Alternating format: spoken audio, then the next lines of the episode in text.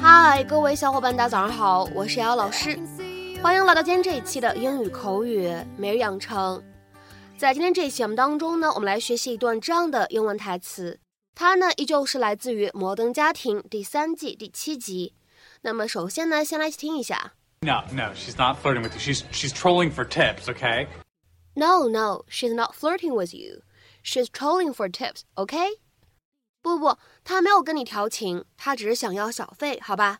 No, no, she's not flirting with you. She's trolling for tips, okay?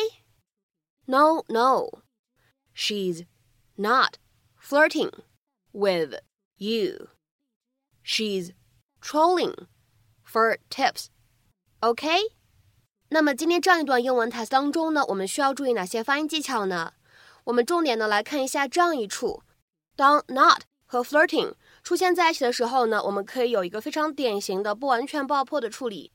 那么此时呢，我们可以读成 not flirting，not flirting，not flirting。Here you go. Oh, thank you. And here you go. Oh, what is this? You said to knock your socks off. Oh, well, look, it's already working.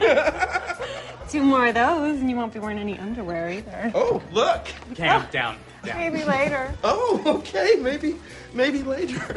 Did you hear that? Waitress is flirting with me. No, no, she's not flirting with you. She's she's trolling for tips, okay? She totally knows you're gay. How would she know I'm gay?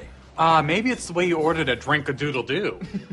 Cam has this crazy theory that if he were straight and Julia Roberts were single, they'd be dating. It's not crazy. I met her once in an AIDS walk, and our chemistry was palpable. No, you handed her a bottle of water And her fingers lingered. because you wouldn't let go.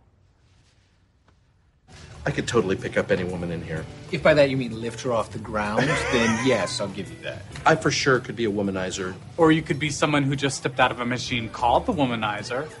Okay, you know what? That's it. Pick anyone in here. If I can get their number, you do the laundry for a month. If I fail, I'll do it. Okay, I hate doing laundry, so um, no. Um, oh, okay, right here. Her. 那么今天节目当中呢，我们来学习一下什么叫做 troll for something。troll for something，说到这个单词 troll，T R O L L，我第一反应就是巨人、巨怪，因为呢看那些魔幻类型的小说和电影，这个单词呢它都会经常出现。那么此时呢，troll 它是一个名词的用法，但是呢在今天的视频片段当中呢，我们这样一个单词 troll。它呢也可以当做动词去使用，它呢有一个什么样的意思呢？叫做夜绳钓鱼，在一艘船后面拖曳一根放了诱饵的线来钓鱼。To try to catch fish by pulling a baited line through the water behind a boat。那么下面呢，我们来看一个例子：These boats are trolling for fish。这些船在夜绳钓鱼。These boats are trolling for fish。然后呢，这样一个短语。troll for something，它呢还可以引申一下，有这样的意思，可以理解成为 to try to find or get something in a relaxed way，或者呢你也可以理解成为 to search in many places to find people or information you want，especially on the internet，用一种轻松的方式获取某个东西，或者呢可以理解成为在很多地方搜寻、寻找你想要的人或者信息，尤其是在互联网上找。 那么下面呢，我们来看一下这样的几个例子。第一个，He is just trolling for votes。他只是希望能够获得选票。